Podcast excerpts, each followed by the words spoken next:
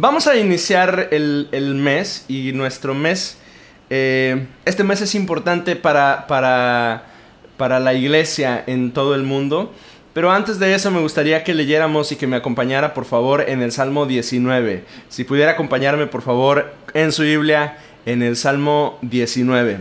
Dice la palabra de Dios. A partir del versículo 7. Las enseñanzas del Señor son perfectas, reavivan el alma. Los, los decretos del Señor son confiables, hacen sabio al sencillo. Los mandamientos del Señor son rectos, traen alegría al corazón. Los mandamientos del Señor son claros, dan buena percepción para vivir. La reverencia al Señor es pura, permanece para siempre. Las leyes del Señor son verdaderas, cada una de ellas es imparcial. Son más deseables que el oro, incluso que el oro más puro. Son más dulces que la miel, incluso que la miel que gotea del panal. Sirven de advertencia para tu siervo, una gran recompensa para quienes las obedecen. Me gustaría pedirle que si pudiera, por favor, incline su rostro conmigo y oremos juntos al Señor en esta mañana. Señor, eres bueno. Hoy te damos gracias, Señor, porque tu misericordia es para siempre con nosotros y nos sostiene. Esta mañana, Señor, has renovado tu misericordia para con nosotros, Señor. Y hoy estamos felices, Dios, porque podemos cantar declarando que tú eres paz, que tú eres nuestro refugio, Señor, que nos asombra, Señor, tu gracia y tu favor para nosotros, Señor. Podemos elevar nuestras voces en gratitud, Señor, cantando y alabándote, Señor, junto con nuestra familia en nuestra casa. Pero hoy, Señor, en este momento podemos juntos meditar en tu palabra. Queremos pedirte que tú hables a nuestro corazón, Señor. Que tú rodees de favor nuestra familia, Señor, y que podamos, Señor, hoy ser transformados por el poder de tu presencia. En el nombre de Jesucristo. Amén. Amén.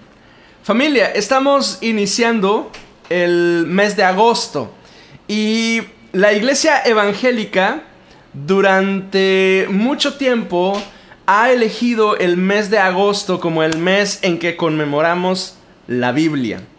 Eh, ahora, usted y yo, más que celebrar un libro, celebramos el acceso que tenemos al contenido de este libro. Ya, ya, ya, es, eh, es, es, un milagro que, que, que luego no identificamos como muy bien este, tener un libro en casa, o sea, eh, eh, y, y, tenemos la escritura con nosotros. Eh, el distintivo de la iglesia evangélica, derivado de la reforma protestante, es justamente el acceso a las escrituras. La historia nos enseña que Martín Lutero, al enfrentar este conflicto existencial de fe que lo llevó a involucrarse primero como franciscano y luego a peregrinar hacia Roma, y, y en este proceso se dio cuenta de la falta de Biblia en la gente. No solo eso, sino que la iglesia establecida se había encargado de excluir el acceso a la Biblia a la mayoría de la población, al grueso de la, población que estaban en 1500 sumidos en una profunda ignorancia y prácticamente estaban atados a una vida eh, rural. Cuando Martín Lutero fue perseguido debido al movimiento social que inició con sus ideas, habían sido clavadas en, en esas 95 tesis, estando en, en aquel castillo en, en, Alemania, dedica casi un año de su vida a traducir el Nuevo Testamento al alemán común. Y después de ello, nada, ni en Lutero, ni en Alemania, ni en la iglesia, ni en el mundo, volvió a ser igual. Por siglos, las personas no habían tenido acceso a la Biblia. Pero ha habido esfuerzos eh, por hacer llegar la escritura a todos los rincones de la tierra. Al estudiar la historia de la iglesia, por ejemplo, nos encontramos con personas eh, cuyos nombres eh, es bueno recordar. Por ejemplo, recordamos a un hombre llamado apellidado Thompson. Él fue un hombre que invirtió su vida en América, en Sudamérica y en México, y que se dedicó a distribuir Biblias. Eh, pensamos, por ejemplo, en un hombre llamado Guillermo Carey o William Carey. Este es un inglés que se trasladó a India y en India un zapatero que llegó a India a aprender el idioma de la India y se dedicó prácticamente toda su vida a traducir la escritura al idioma de la gente en India. Eh, pienso, por ejemplo, en, estos eh, hombres anónimos, porque no tenemos el, nombre de la mayoría de ellos, pero les llamaban los colportores. Los colportores eran hombres que se dedicaban a llevar la escritura y a proclamarla en los lugares en los que no había acceso a la palabra. Personas que dieron su vida para que las personas comunes como tú y como yo tuviéramos acceso a la escritura. De hecho, Hoy en día siguen funcionando algunas de esas organizaciones o agencias que se dedican justamente a eso, a promover que la gente pueda tener acceso a la escritura. Por ejemplo, hay una asociación que se llama Wycliffe o Wycliffe. Es una asociación mundial que tiene gente trabajando en cada rincón del mundo con, con, a través de la tecnología. Ellos van traduciendo o corrigiendo las traducciones de la Biblia en todo el mundo. Nosotros tenemos una amiga a quien estimamos, que esperamos que pronto pueda compartir con nosotros en la promesa, que se llama Militza. Ella es, es, una traductora certificada de, de Wycliffe, de esta asociación, y ella ha dedicado desde hace algunos años eh, su vida en el Perú a, a, trabajar en la corrección de la traducción de, de la Biblia en una de las etnias de Perú. Los evangélicos, usted y yo, los evangélicos, los cristianos evangélicos, decimos que la Biblia es pertinente, que la Biblia es relevante en nuestros días. Ahora, esa es nuestra posición evangélica, sin embargo, es lamentable como hoy mucha gente piensa que la Biblia es un libro viejo, es un libro irrelevante. Hay quienes piensan que es un libro machista o patriarcal, que es la palabra de moda en nuestros tiempos, cuando en realidad, cuando estudiamos la palabra, nos damos cuenta que le da valor a la mujer, a la familia, a la justicia, a la integridad, a las buenas costumbres, motiva a las buenas decisiones, establece un sistema de justicia y de verdad. Entonces quienes afirman todas estas cosas probablemente no la han estudiado con el espíritu correcto en la Biblia, nos encontramos una y otra vez con expresiones que en el ejercicio de la fe utilizamos como sinónimos de la escritura. En el salmo que acabamos de leer encontramos algunas de ellas. Por ejemplo, ley, enseñanzas, mandamientos, ordenanzas, mandatos. En el Antiguo Testamento cada una de estas expresiones hacen referencia a los escritos de Moisés, es decir, al Pentateuco.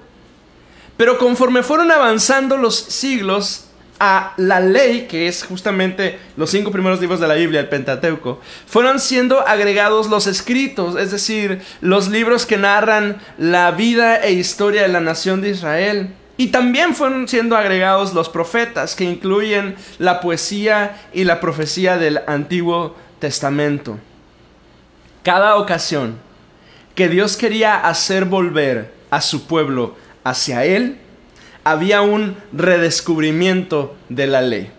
Sucedía entonces que Israel abandonaba su fe en Dios y se iba siguiendo la fe en otros ídolos, por ejemplo, Baal, Asera, Moloch o Dagón, que son los nombres de algunos de los ídolos del territorio de Palestina. Pero un día, después de algún tiempo, reabrían el templo, lo limpiaban, pues a menudo el, templo terminaba abandonado, destruido y en ruinas. Y encontraban entonces en ese templo viejo un ejemplar de la ley. Y leían la ley y su corazón se volvía al Señor. Así nos encontramos una y otra vez que eso sucede. Dios tratando de volver el corazón de su pueblo hacia Él. La posición evangélica respecto de la Biblia o las escrituras es que la Biblia es y contiene la palabra de Dios.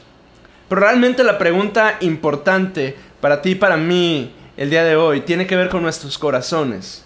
Y la pregunta es, ¿es la Biblia relevante en mi vida? ¿Es la Biblia relevante en mi vida? ¿Tiene la Biblia un lugar central en mi vida?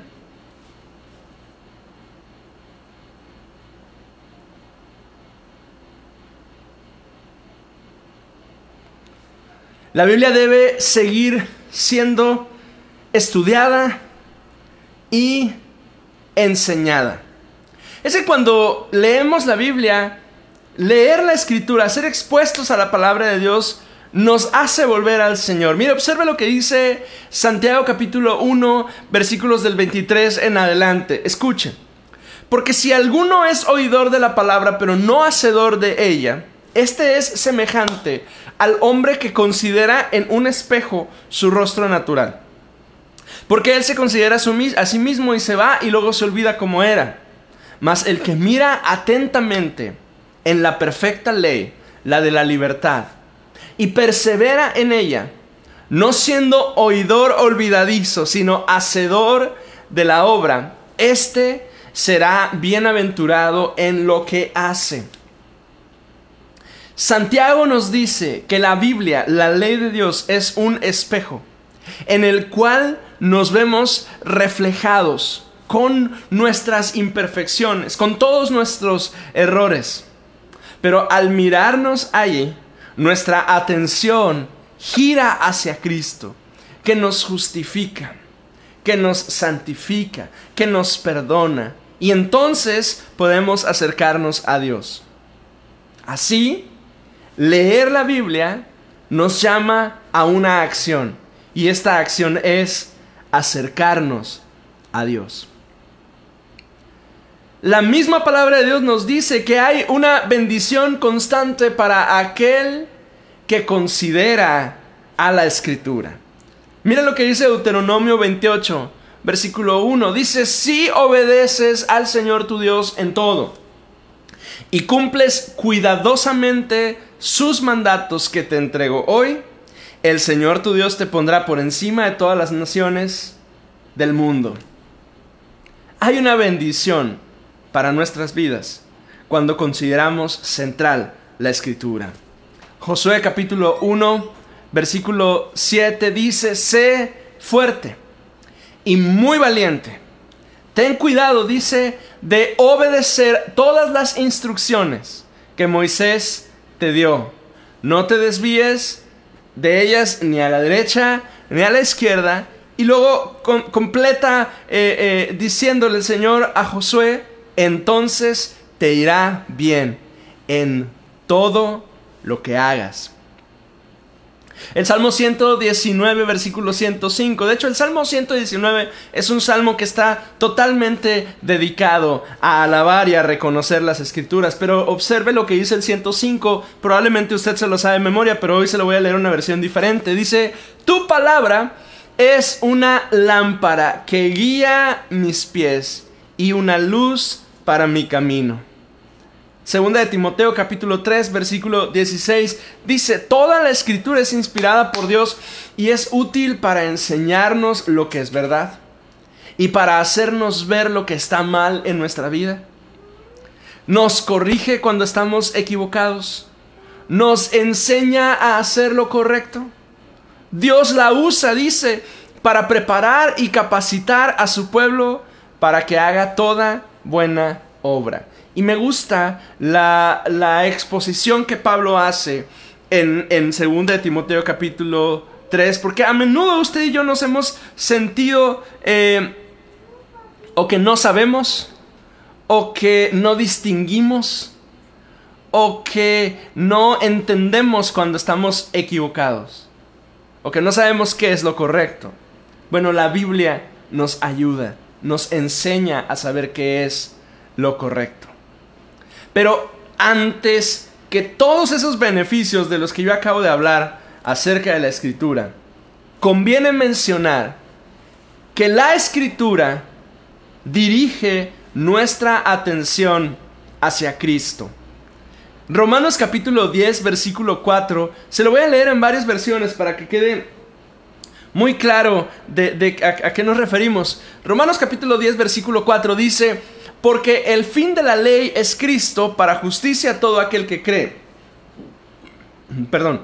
Y, aquí está, es una sentencia clara, más o menos. Pero vean lo que dice la, la Reina Valera contemporánea. Porque el cumplimiento de la ley es Cristo para la justicia de todo aquel que cree. Más o menos. Ahora observe lo que dice la nueva traducción viviente conmigo, por favor. Dice, sin embargo, Cristo ya cumplió el propósito por el cual se entregó la ley. Como resultado, todos los que creen en Él son hechos justos a los ojos de Dios. Dios nos entregó las escrituras para presentarnos a Cristo. Conozco gente que a lo largo de su vida han leído la Biblia algunas cuantas veces y que no siguen a Cristo. De poco provecho será para un individuo conocer la escritura si ese conocimiento no dirige su atención hacia Cristo Jesús. Jesús es quien le da sentido a la escritura. El contenido de la palabra dirige nuestra atención hacia Jesús. De hecho, Jesús está presente desde la primer promesa de Génesis hasta el final de los tiempos narrado en Apocalipsis. Jesús está presente desde el inicio y hasta el final. Juan, de hecho, es quizá quien, quien atina en su introducción al Evangelio en el capítulo 1, en, los versículos de 1 en adelante, dice, en el principio, me gusta esta versión, porque nos deja muy claro esta... Eh, em, nos completa este concepto de, la palabra, de la escritura y de Cristo con una palabrita clave en el griego, que es la palabra logos, que se traduce en la Reina Valera como verbo, pero que se traduce en, en, muchas versiones como la palabra. En el principio la palabra ya existía. La palabra estaba con Dios y la palabra era Dios. El que es la palabra existía en el principio con Dios. Dios creó todas las cosas por medio de Él y nada fue creado sin Él. La palabra le dio vida a todo lo creado y su vida trajo luz a todos. La luz brilla en la oscuridad y la oscuridad jamás podrá apagarla. Y por supuesto que Juan está haciendo esta declaración acerca de Jesús. Más adelante el mismo Juan afirma en el capítulo 5, en el versículo 39, ustedes, esas son palabras de Jesús, ustedes estudian las escrituras a fondo porque piensan que ellas les dan vida eterna. Pero, dice Jesús, las escrituras me señalan a mí, sin embargo ustedes se niegan a venir a mí para recibir esa vida. Es que el sentido de la escritura es encontrarnos con Cristo. Y Cristo mismo dijo, ustedes piensan que con solo leerlas es suficiente, pero las escrituras señalan hacia mí. Yo quiero compartirle el día de hoy cuatro consejos, cuatro principios, cuatro ideas respecto de la escritura que hoy, 2 de agosto, en el inicio de este mes que le llamamos el mes de la Biblia, conviene empezar a poner en práctica si es que usted no lo hace o retomar si es que usted lo ha hecho en algún otro momento, pero, pero quizá lo ha dejado un poco atrás. La primera de ellas es respecto de la Biblia. Léela. Es tan importante leer la escritura. Toma tu Biblia y léela. Hace algunas, algunos meses ya, porque no fue hace unas semanas, fue ya hace, hace un tiempo cuando recién empezaba este tema de la, de la contingencia sanitaria y que empezaron a, pedirnos que nos guardáramos en casa y demás, una hermana amiga, amiga nuestra eh, eh, me, envió un mensaje y me dijo, quiero leer la Biblia, nunca la he leído, hace mucho que no la leo, quiero leerla completa, ayúdame, eh, dime cómo, en qué orden la puedo leer. Y ya le, le compartí algunos tips, algunas ideas que, que podía poner en práctica para, para leer la escritura y le hice algunas recomendaciones, le dije, bueno, lee eh, eh, puedes leerla en un inicio o puedes leer eh, Génesis, empezar con el Nuevo Testamento y empezar también con los Salmos. Y, después de, un tiempo, Me encantó porque, porque de tiempo en tiempo me, nos enviaba Lorena y a mí como un update, ¿no? Como una actualización de, de, de, cómo iba en su lectura de la Biblia. Y nos decía, voy muy bien, ya voy en tal parte y ya voy en tal parte y me siento muy bien. Lee la Biblia, leer la Biblia es, es maravilloso. Pero no solo, no solo leerla nos ayuda, escríbela. Eh, nuestra iglesia desde hace algunos años tiene el hábito anual de escribir los libros de estudio de la Biblia. En este segundo semestre del año estamos eh, eh, em, por empezar a estudiar el libro de Isaías, la última parte del libro de Isaías, y además estamos invitando a nuestros hermanos de la congregación a que participen transcribiendo el libro de Isaías. Del capítulo 56 al capítulo 66, son 10 capítulos nada más. Escríbela. Hay una bendición increíble que ocurre en nuestra mente y en nuestro corazón cuando escribimos la Biblia.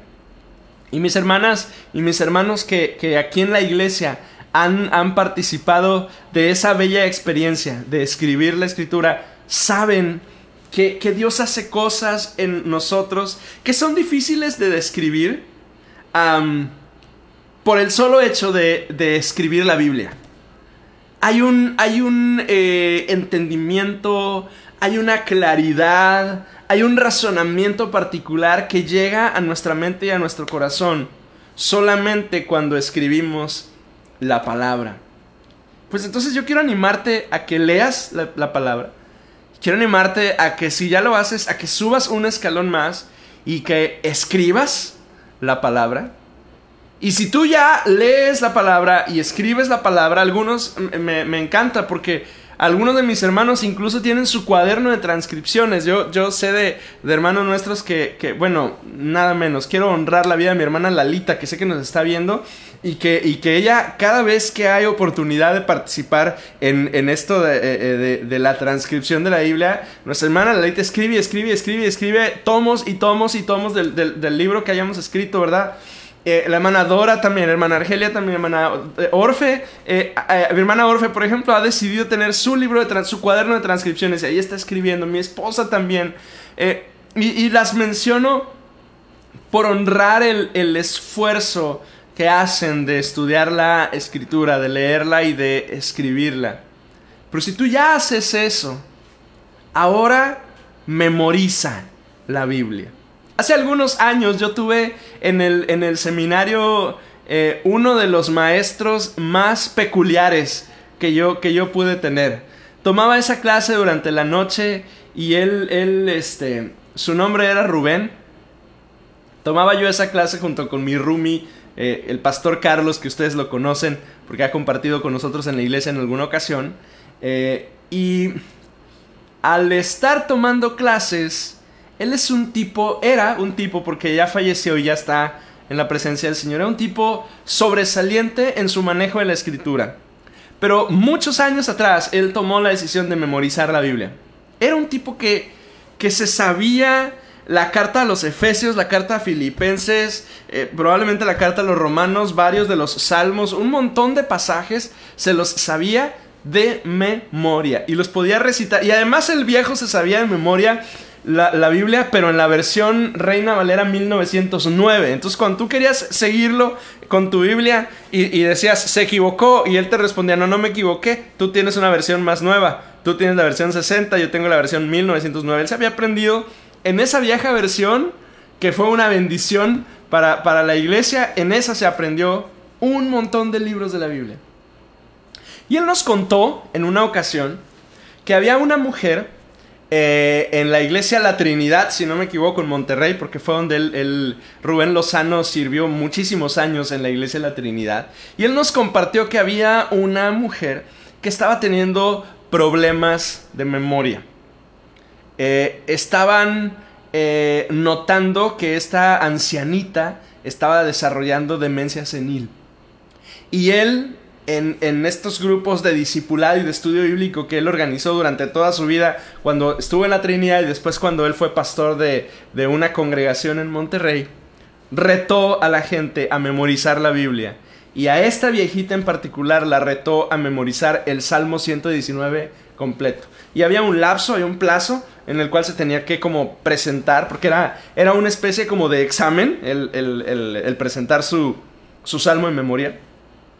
Pues, pues él cuenta que la viejita se lo aprendió con mucho esfuerzo, lo recitó de memoria delante de toda la gente, para el asombro de muchos de ellos. Y él cuenta cómo en el proceso, este, este avance de esta demencia senil que estaba teniendo esta mujer fue retrocediendo. Y él afirmaba, y yo honro su, su opinión, porque era un hombre, de verdad que era un hombre de fe, fue un hombre, un varón de Dios, un hombre centrado en la palabra y un maestro de Biblia impresionante que formó a muchos pastores eh, que hoy sirven eh, en, en México. Él decía, leer, escribir, pero memorizar la Biblia incluso guarda y sana la mente de la gente. Y cuando había alguna situación, porque este hombre se dedicaba además a la liberación espiritual, a la gente que se, encontraba en, con cierta opresión espiritual, él tenía un ministerio específico de liberación y él los motivaba a memorizar la palabra. Entonces hoy quiero animarte, léela, escríbela, memorízala y por último, medita en ella. Medita en ella piensa en la escritura. Nuestro tiempo con Dios nos da oportunidad de hacer eso porque día tras día tenemos una lectura eh, eh, bíblica que podemos mm, saborear, que podemos machacar, que podemos estudiar, que podemos pensar durante el día. Hace unos días estaba, viendo un, clip muy, cortito de Fermín Cuarto. Él es pastor en Semilla Mostaza en la Ciudad de México y él estaba compartiendo acerca del Salmo 1. El Salmo 1, por cierto, es un, salmo bellísimo. Ahorita le platico una historia del Salmo 1. Pero, pero el, el Salmo 1 dice, en su ley medita, hablando del hombre justo, en su ley medita de día y de noche. Medita la escritura, piensa en ella, rúmiala como los animales estos que digieren en un estómago y la regresan y la vuelven a saborear y la vuelven a digerir, estos animales rumiantes. Esa es la palabra que, que en hebreo significa medita en la escritura, rúmiala, piénsala, reflexiónala, repítela, vuélvela a pensar, eh, eh, eh, pregúntate, insiste en tu mente referente a algún pasaje, alguna idea de la escritura. Porque es en ese proceso de meditación de la palabra que tú y yo encontramos a Cristo en ella. Solo conoceremos verdaderamente a Cristo a través de las escrituras. La Biblia nos da luz acerca de su carácter, de su vida, de su obra de las respuestas que él daba, de sus opiniones, de sus caminos, de las relaciones o amistades que él tuvo, de sus tentaciones, de sus victorias, de sus preocupaciones. Si tú quieres conocer a Cristo, no es suficiente con cantar una canción de adoración y escuchar una transmisión en línea. Necesitas la palabra. Solo podemos ser cristianos cuando nuestras vidas están centradas en la palabra de Dios. Además, Alejarnos de la escritura es el primer paso para alejarnos de Dios, de su verdad, de su comunión, de su pueblo y en última instancia de Dios mismo y de la fe. En este mes de agosto, como iglesia, estamos volteando a la escritura, a su valor, a su pertinencia, a su relevancia para nosotros. Pero conviene responder honestamente a la pregunta, ¿Es la Biblia relevante en mi vida? ¿Tiene un lugar central en mi vida y en mi corazón? ¿O es solo un libro más? ¿O en nuestros tiempos una aplicación más? Hoy en día es más fácil que nunca leer la Biblia y al mismo tiempo hoy es más difícil que nunca leer la Biblia es más fácil que nunca porque como nunca antes tenemos acceso a ella en diferentes idiomas, diferentes traducciones, de todas las maneras posibles, en cualquier dispositivo posible. Las Biblias son caras y baratas, están en las librerías especializadas y en el Walmart, en donde sea las encuentras. Te llegas a un hotel, abres el, el cajón del hotel y encuentras un Nuevo Testamento de los Gedeones Internacionales, donde sea encuentras la Biblia. Y sin embargo, al mismo tiempo, es tan difícil, quizá más difícil que nunca, porque hay tantas distracciones, hay tantas cosas que llaman nuestra atención, hay tantas cosas importantes. es que no es que dejó de ser relevante, es que hicimos relevante otras cosas. Por eso, que la Biblia sea central en nuestras vidas es una decisión personal. Hoy quiero animarte, iglesia, en este 2 de agosto, iniciando el mes de la Biblia, deleítate en su palabra.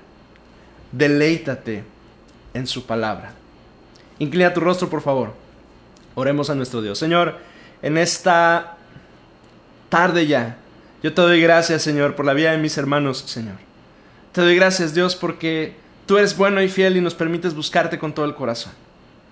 Ahora, Señor, eh, queremos pedirte, Dios, que, que nos permitas, Señor, poner la Biblia en el centro. Ayúdanos, Padre Celestial. Ayúdanos, Señor, a que cada decisión, cada paso que demos, esté alumbrado con esa luz perfecta que nos da tu palabra. Enséñanos, Señor. Yo quiero ser un hombre que lee, que escribe, que memoriza y que medita tu palabra. Y yo quiero, Señor, que mi iglesia sea una iglesia que lee, que escribe, que memoriza y que medita en tu palabra.